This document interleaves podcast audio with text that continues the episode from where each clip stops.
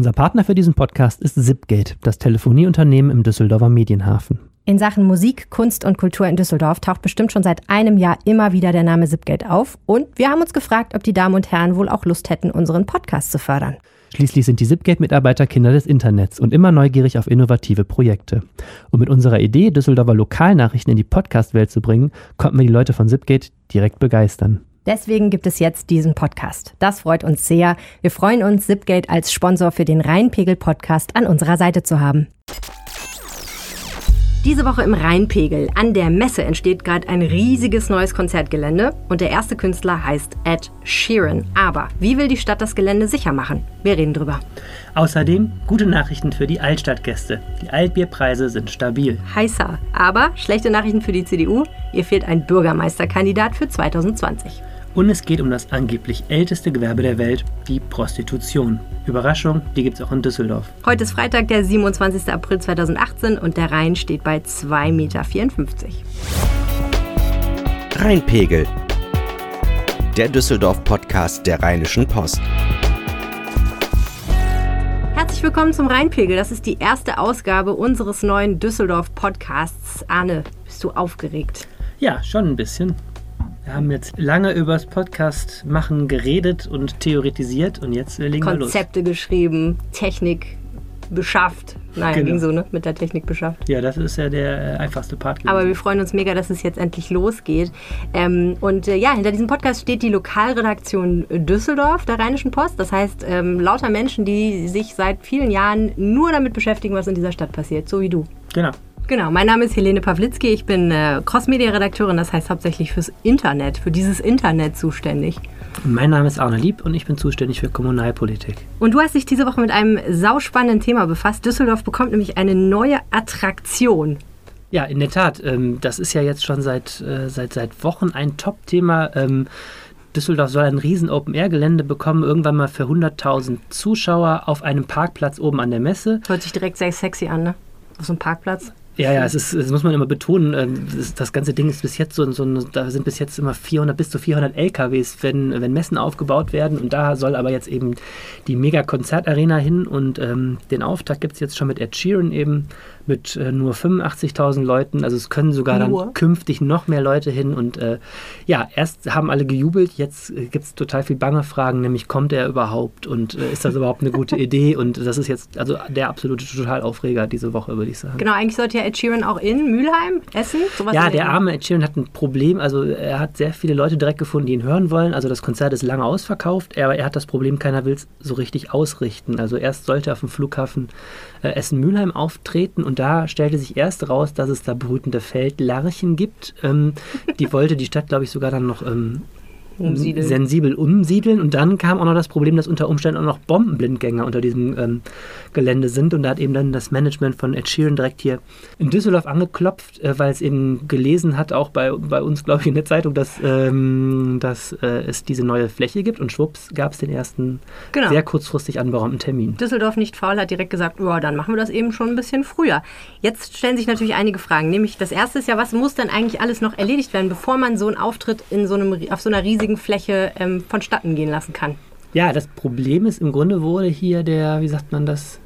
Der kind mit dem Bade? Nee, nee, andersrum. Der, der, das, erste, das, das zweite von dem ersten auf jeden Fall erledigt. Die, die Redewendung liefern wir dann nach. Es ist so, dass erst Ed Sheeran eben ähm, quasi zumindest eine mündliche Zusage bekommen hat und dann das Verfahren eingeleitet wurde, das man eben braucht. Man braucht ja eine Nutzungsgenehmigung. In Deutschland kann man ja nicht einfach, und das ist ja auch gut so, 85.000 Leute versammeln, äh, sondern man muss erstmal nachweisen, diverseste Dinge erledigt sind. Und wir lernen jetzt gerade auch als Journalisten nochmal, wie viele Dinge das so sind. Also ein Thema ist eben, es müssen Bäume gefällt werden. Jetzt ist diese Zahl der Fällungen schon reduziert worden. Einige Bäume werden ausgebuddelt, in der, in der städtischen Baumschule zwischengelagert und dann woanders wieder eingebuddelt. Klingt nicht aufwendig. Ähm, natürlich Sicherheitskonzept, ne? alle denken immer an die Love Parade in, in Duisburg, äh, wo, wo, man sagt, es darf nicht zu eng sein, Fluchtwege, ja. Unwetterkonzept, Brandkonzept, ist der Flughafen in der Nähe, das heißt die Lasershow darf nicht den, die Flugzeuge blenden. Das Riesenthema ist natürlich, äh, natürlich Lärm. Ja, klar. Die Anwohner nervt das wahrscheinlich jetzt. Total. Also Anwohner sind absolut auf dem Baum, haben sich sofort bei uns gemeldet. Hier ähm, einige ähm, Anwohner, hier der Heimat- und Bürgerverein. Die Leute da hinten leiden ziemlich unter dem äh, Fluglärm. Ähm, und wenn man mal da war, in der Tat weiß man auch, warum. Das ist schon verdammt lauter. Äh, und sagen natürlich, jetzt müssen wir nicht auch noch Ed Sheeran ertragen. Mhm. Und das ist ja schon re relativ eilig, weil das Konzert soll total bald sein, ne? Ja, das ist jetzt eben die, der politische Knackpunkt. Das ganze Ding ist die Frage, ähm, wie frei ist jetzt überhaupt noch die Prüfung und die Entscheidung? Denn eigentlich sind ja schon Fakten geschaffen. Also jetzt ja. das Ganze, den, den armen äh, Herrn Sheeran jetzt nochmal bei der nächsten Stadt auszuladen, wäre schon mein Mitleid für Ed Sheeran hält sich aber ein bisschen in Grenzen, muss ich ehrlich sagen. Das ist schon ein Luxusproblem. Ich weiß nicht, wo ich mit meinen 85.000 Grenzen soll. Verdammte Axt. Ja, das stimmt schon. Aber ja, es wäre jedenfalls äh, eine echte Blamage, ne? wenn man ja. jetzt sagt, wir haben erst das Konzert groß verkündet Klar. mit unserer super neuen Fläche und jetzt kriegen wir die nicht genehmigt. Also in anderen Worten, die Politik will das, aber die Frage ist, ob die Beamten, die das prüfen müssen, dann noch frei entscheiden können letztendlich. Genau. Ne? Ähm, und wer, sind, wer ist das, der das entscheidet?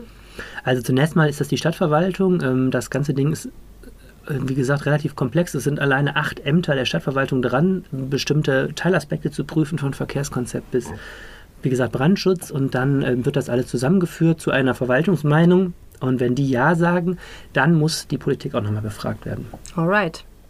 Was würdest du sagen, wie stehen die Chancen, dass das Konzert stattfindet in der Form? Also ich kann. Sag mal eine Prozentzahl. Boah, also ich sag mal, ich sag mal, meinem naiven Gefühl nach 95 Prozent, dass es kommt. Denn Krass. das Ding jetzt noch abzublasen, wie gesagt. Aber zumindest eine Sache habe ich gelernt in den letzten Wochen, da ist eine Menge mehr an Haken möglich, äh, als man so denkt. Vielleicht hm. wird doch noch eine Feldlerche gefunden oder so und dann gibt es Probleme. Ja, wir werden sehen. Auf jeden Fall kommt vielleicht Ed Sheeran in die Stadt. Dann werden wir sicherlich wieder vor irgendeinem Hotel stehen und gucken, ob wir ihn fotografieren können. Wir bleiben bei einem kommunalpolitischen Thema. Äh, ich weiß nicht, weißt du schon, was du 2020 machst? Wo sehen Sie sich 2020 äh, ähm, Europameisterschaft, Fußball-Europameisterschaft gucken. Okay, ja, Fußballfans wissen das immer dann schon. Und natürlich Kommunal, zur Kommunalwahl gehen und da meine Stimme abgeben. Selbstverständlich ist Kommunalwahl und das bedeutet auch Oberbürgermeisterwahl. Und das bedeutet, schon jetzt, 2018, müssen sich die Parteien in Stellung bringen. Und wie sich herausstellte, gibt es da ein kleines Problem bei der CDU. Die hat nämlich noch keinen Kandidaten und so langsam sollte sie mal in die Hufe kommen. Und ich habe dazu mit äh, Uwe Jens Runau gesprochen, das ist unser Lokalchef, und ich habe gleich in der ersten Frage bewiesen, wie viel Ahnung ich von Kommunalpolitik habe. Uwe Jens Runau, 2020 ist noch relativ lange hin. Trotzdem gibt es jetzt schon Diskussionen um ein Ereignis, was dann stattfinden wird, nämlich die Wahl des nächsten Bürgermeisters. Wie ist der Stand im Moment?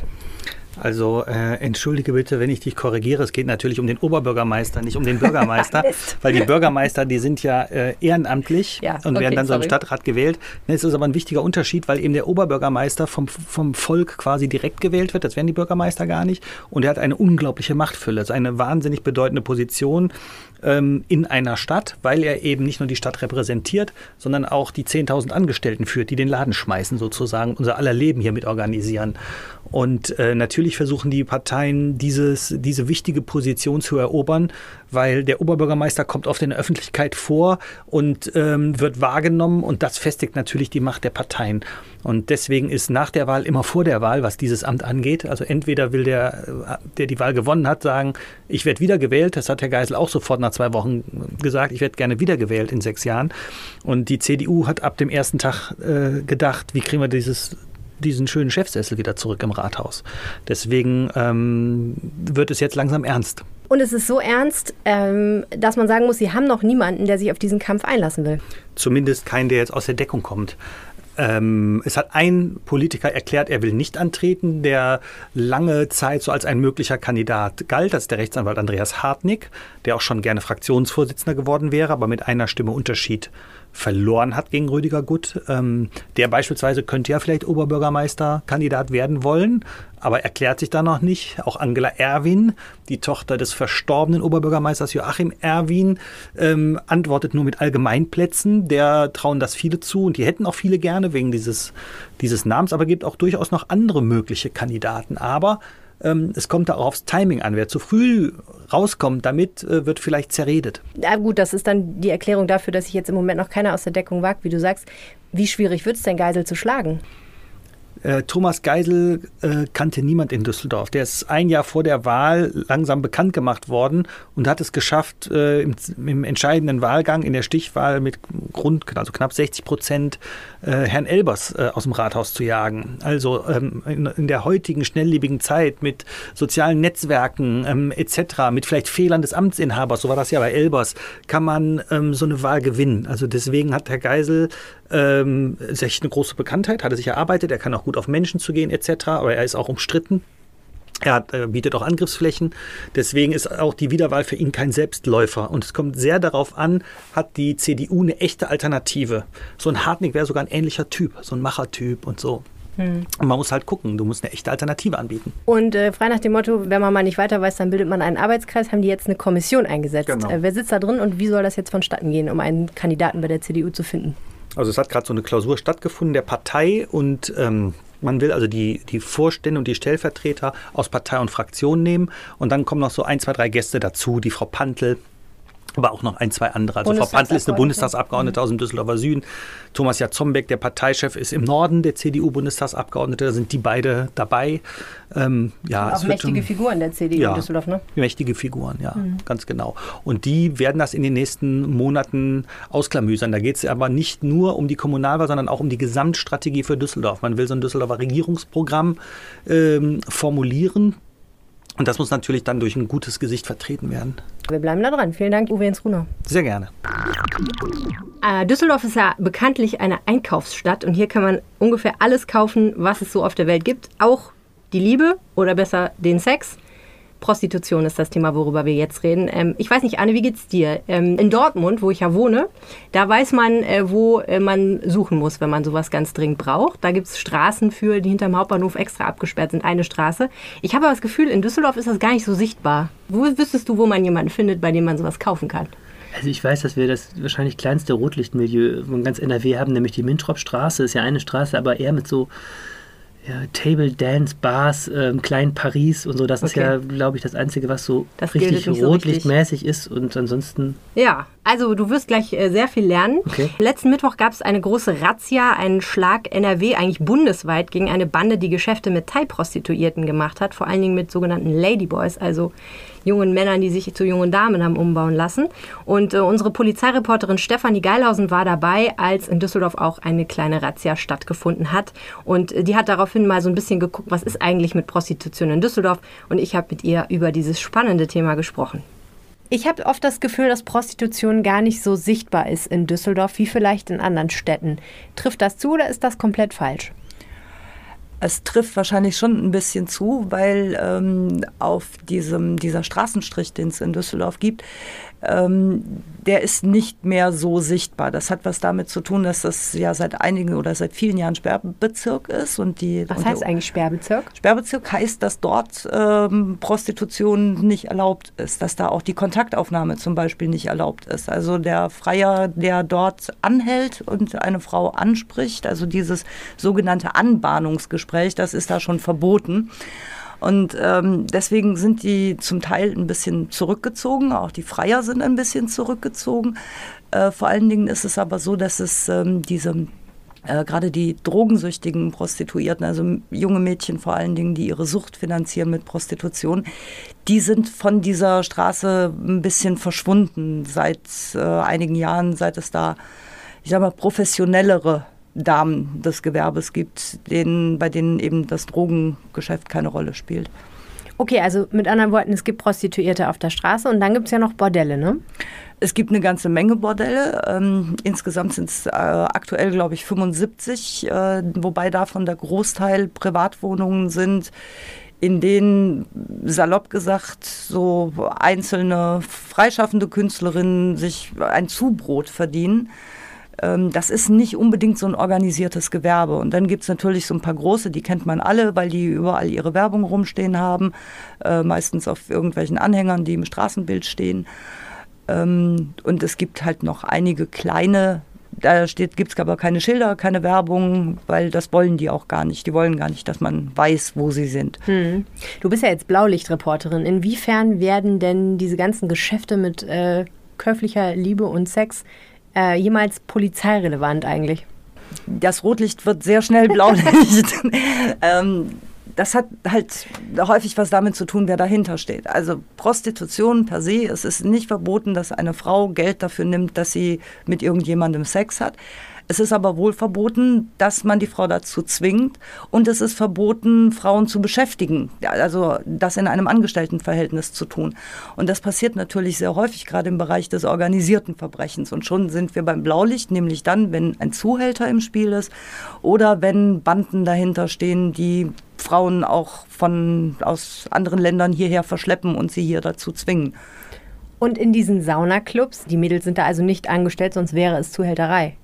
Genau, Düsseldorfs wohl schillerndster Bordellbetreiber oder die Rotlichtgröße, wie er ja gerne genannt wurde. Ex. Ähm, Ex. Er ist ja immer noch, er ist ja wohl immer noch ein Fachmann in diese, auf diesem ja. Gebiet. Bert Wollersheim hat halt immer betont, dass in seinen, das sind ja auch die berühmtesten Bordelle der Stadt und wahrscheinlich auch darüber hinaus gewesen, dass in seinen Betrieben die Damen alle freischaffend gewesen seien und äh, er sozusagen ein besserer Hausmeister, Bordellwirt eben gewesen ist.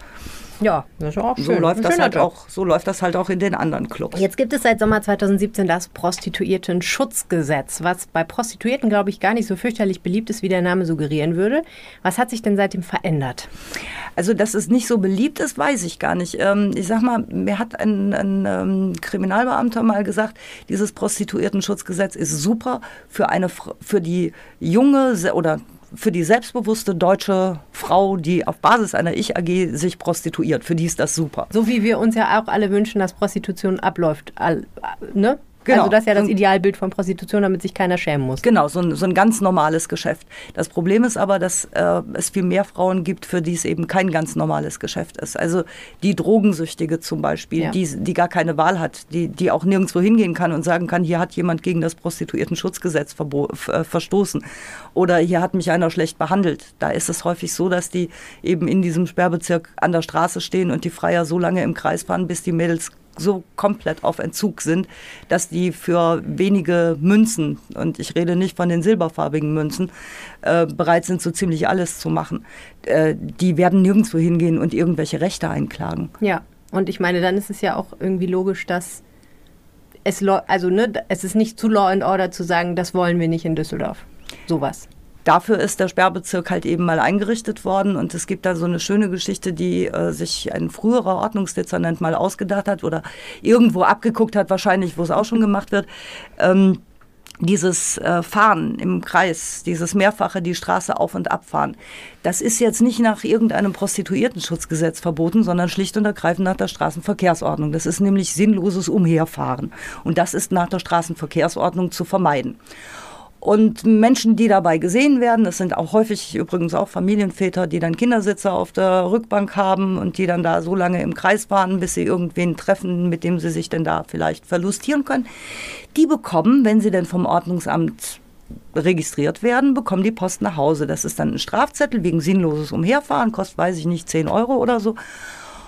Und dazu wird dann, weil die Stadt ja nun mal so einen freundlichen Ordnungs- und Servicedienst hat, wird dann ein Flyer gelegt, in dem über ungeschützten Geschlechtsverkehr informiert wird und darüber, dass die Charlottenstraße eigentlich ein Sperrbezirk ist. Okay, dann wissen es auch, weiß auch die letzte Ehefrau. Kapiert. Dann weiß es vielleicht auch die Ehefrau, wenn die dann zu Hause böserweise die Post ihres Mannes öffnet. Es wissen aber dann zum Beispiel auch die Personaler in den Firmen, hm. äh, mit deren Firmenwagen die Herren äh, zum Beispiel zu Messezeiten unterwegs ja. sind. Jetzt sind wir ein bisschen abgekommen, weil ich dich abgelenkt hatte von der Frage, was hat sich seit Einführung des Prostituierten-Schutzgesetzes verändert? Hat sich was verändert?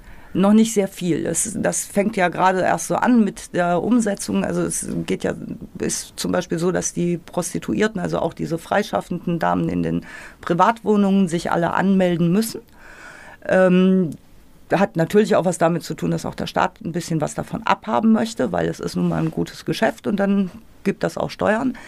Ähm, diese Anmeldungen, die laufen derzeit gerade so, deswegen gibt es noch keine, noch keine feststehenden Zahlen. Also die müssen alle nämlich auch erst zum Gesundheitsamt und das Gewerbe der Prostitution kann man nur anmelden mit einem Gesundheitsnachweis und das passiert jetzt alles gerade so äh, sodass dann auch äh, eine Kontrolle besser möglich ist. Also das wird es auf jeden Fall geben. Okay, danke schön, Stefanie Geilhausen. Bitteschön. Eine meiner absoluten Lieblingsgeschichten diese Woche, die hast du recherchiert. Das ist eine so witzige Geschichte, ähm, dass man sie eigentlich gar nicht glauben kann.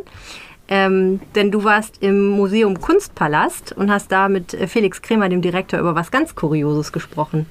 Genau, Museum Kunstpalast ist ja das größte städtische Museum für bildende Kunst und äh, die haben auch ein Bild von einem Herrn, der heißt Roman Opalka, so ein, so ein Klassiker der, der, der, der, letzten Jahrzehnte, ein Mann, der wirklich mit ziemlicher Zwanghaftigkeit sein Leben lang nur Zahlen reingeschrieben hat. Und zwar immer fortsetzend. Also der hat auf große Leinwände so. Große Klein Leinwände, sehr kleine Zahlen und er hat eben quasi die durchnummeriert. Also als er gestorben ist, 2011 war er bei mehr als 5 Millionen und dieser Mann ist ein ja, echter Klassiker. In allen großen Museen hängen seine Werke, ist sehr viel Geld wert. Und im Museum Kunstpalast hat man jetzt dazu eine kuriose Entdeckung gemacht. Also wir stehen hier im Museum Kunstpalast vor einem Gemälde, das ist so 1,50 Meter mal einen Meter ungefähr groß. Und was ist zu sehen, Herr Krämer? Ja, viele, viele Zahlen. Also das äh, Gemälde ist eigentlich eine graue Fläche, wo mit weißem, ja, mit weißer Farbe ähm, unendlich viele Zahlen zu sehen sind. Und äh, das Gemälde stammt von Roman Opalka. Opalka, ein französisch-polnischer Künstler, der sich äh, zum Ziel gemacht hat, in seinen Arbeiten Zeitlichkeit zu thematisieren. Und er hat im Grunde sein fast gesamtes künstlerisches Leben damit verbracht, ähm, diese endlosen Zahlenkolonnen aufzuschreiben. Ich habe gelesen, auf mehrere Millionen ist er am Schluss gekommen, als er, ich glaube, 2011 gestorben ist. Ne? Genau, also er beginnt 1965 damit und äh, fängt tatsächlich bei der Zahl 1 an und äh, landet dann irgendwann in diesem höheren Millionenbereich. Unser Gemälde ist ein frühes Werk, also ist aus diesem es ist aus dem Jahr 1965. Das heißt, äh, der Zahlenraum ist noch relativ gering. Von 612.464 bis 638.092 steht daneben. Und das, das Werk ist zu sehen in der aktuellen Ausstellung Black and White, die gerade so als, als Wechselausstellung im Museum Kunstpalast gezeigt wird.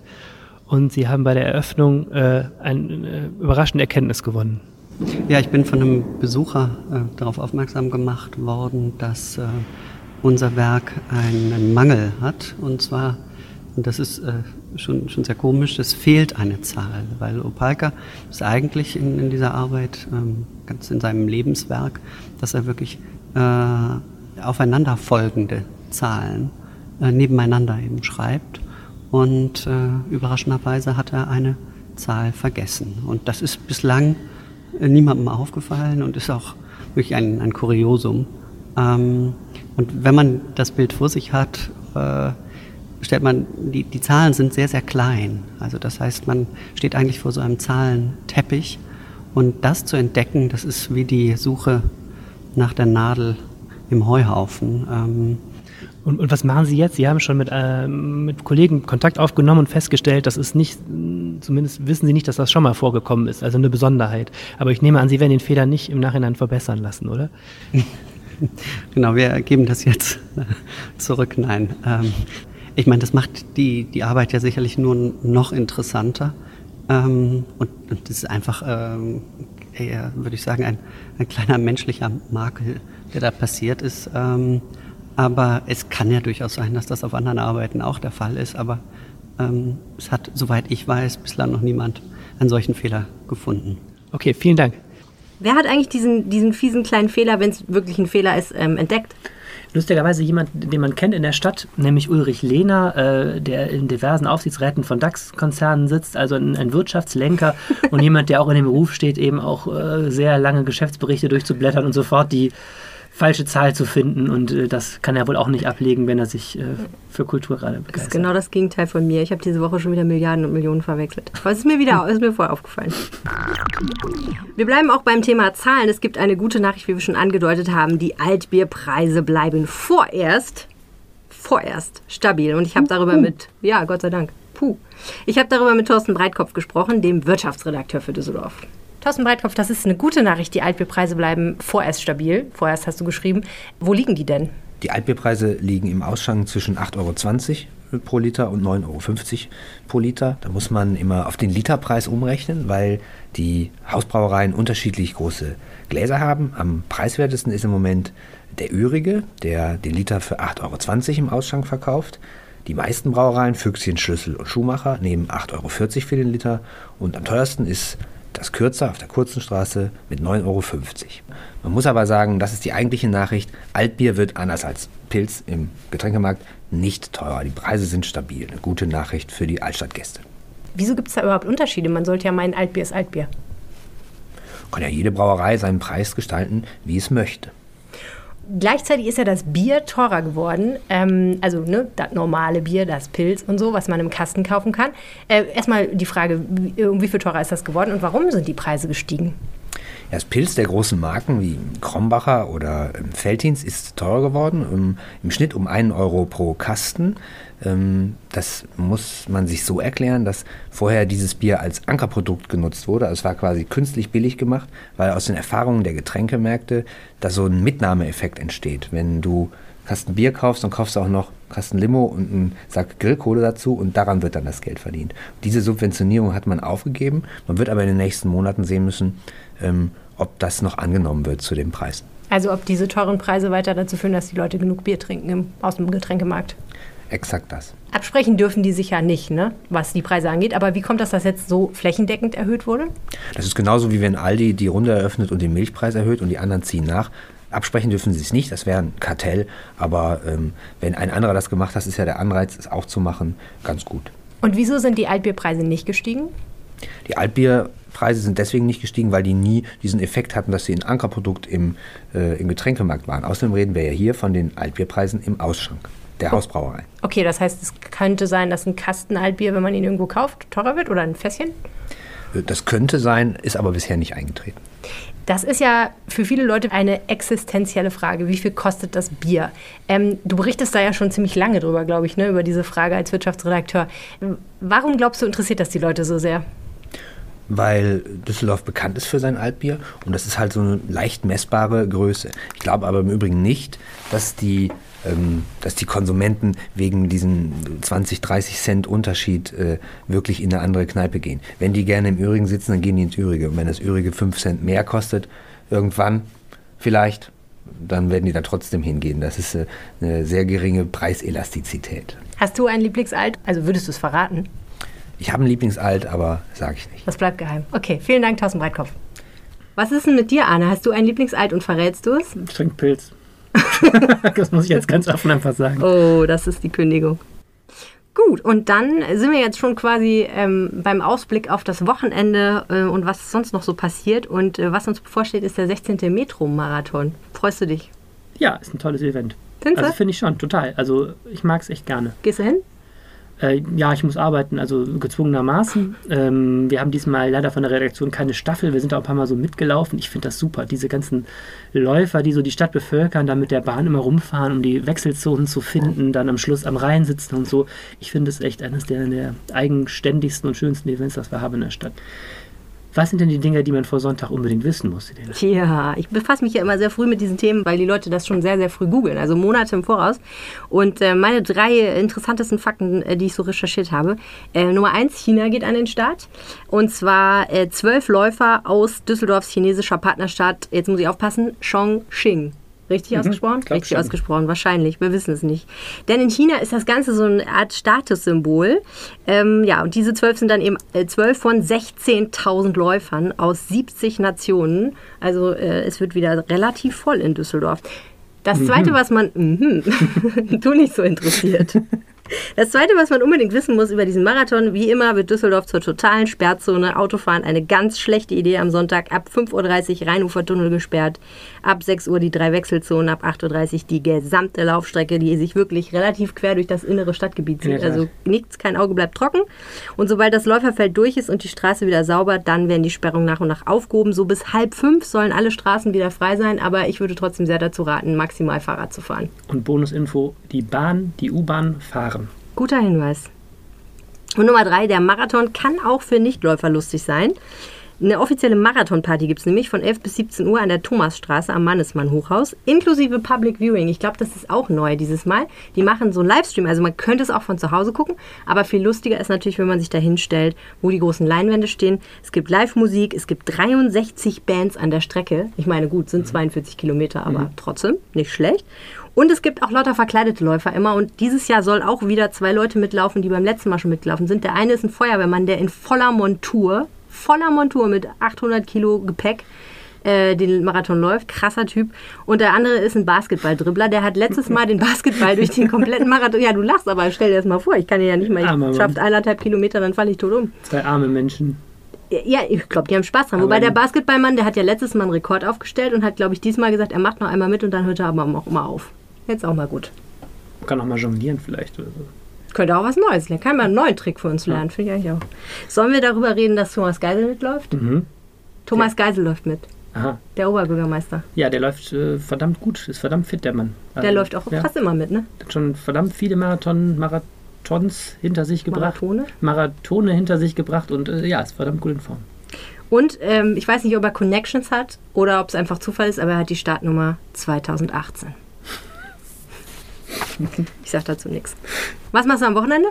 Ja, wie gesagt, arbeiten und äh, natürlich intensiv beobachten, ähm, ob Fortuna Düsseldorf aufsteigt. Das ist, glaube ich, in dieser Stadt wichtig, ob wenn man sich für Fußball interessiert, aber auch wenn man sich für Fußball nicht interessiert, weil das zu möglicherweise zu Autokursus, Menschenhorden, ausgelassener Freude könnte passieren. Führen könnte. Das sind nochmal die Basisdaten, die spielen am Samstag gegen Dresden. Die spielen 13 Uhr in Dresden. Gegen wenn, Dresden? Gegen Dynamo Dresden. Und wenn sie äh, das Ding gewinnen, sind sie sicher aufgestiegen. Und wenn sie unentschieden spielen, sind sie auf Schützenhilfe einer Partie am Sonntag angewiesen. Das heißt, äh, man sind alle möglichen Szenarien möglich. Ja, allerdings. Und ich habe aber aus äh, äh, gut informierten Kreisen gehört, dass Dresden ein bisschen ein Problemgegner für Fortuna Düsseldorf ist, weil die nämlich äh, sehr selten gegen Dresden oftmals geschafft haben zu gewinnen aus Gründen. Und deswegen könnte es gut sein, dass es nicht so ganz so einfach wird. Auf jeden Fall stünde uns ein recht krasses Wochenende bevor, wenn am Samstagabend Meisterfeier oder so inoffizielle Meisterfeier in der Altstadt ist. Am Sonntag vielleicht auch noch irgendwas passiert und Marathon. Ja, ja, es ist ein Sportstadt-Wochenende. Puh wie wir uns das Recht wünschen als echte Düsseldorfer. genau. Alright, das war der Rheinpegel, meine Damen und Herren. Wenn euch gefallen hat, was ihr hier gehört habt, dann bitte, um Gottes Willen, empfehlt uns euren Freunden weiter, äh, denn dies ist die erste Ausgabe und äh, wir freuen uns, wenn möglichst viele Leute davon erfahren, was wir hier tun. Äh, ihr könnt uns einfach eine Bewertung im App Store da lassen, dann wird die ganze Welt dafür, darüber informiert, wie gut wir sind und wie toll. Oder ihr könnt einfach mal den Link euch schnappen und den vielleicht im sozialen Netzwerk teilen oder jemandem schicken oder einfach mal bei der Arbeit ganz altmodisch jemandem sagen, hey du, Bernd, du magst doch Podcasts. Oder slash, du magst doch Düsseldorf, wahlweise. Ich habe da was Tolles für dich. Das würde uns sehr freuen. Vielen herzlichen Dank fürs Zuhören und eine schöne Woche wünsche ich euch. Genau, von mir auch. Mehr im Netz.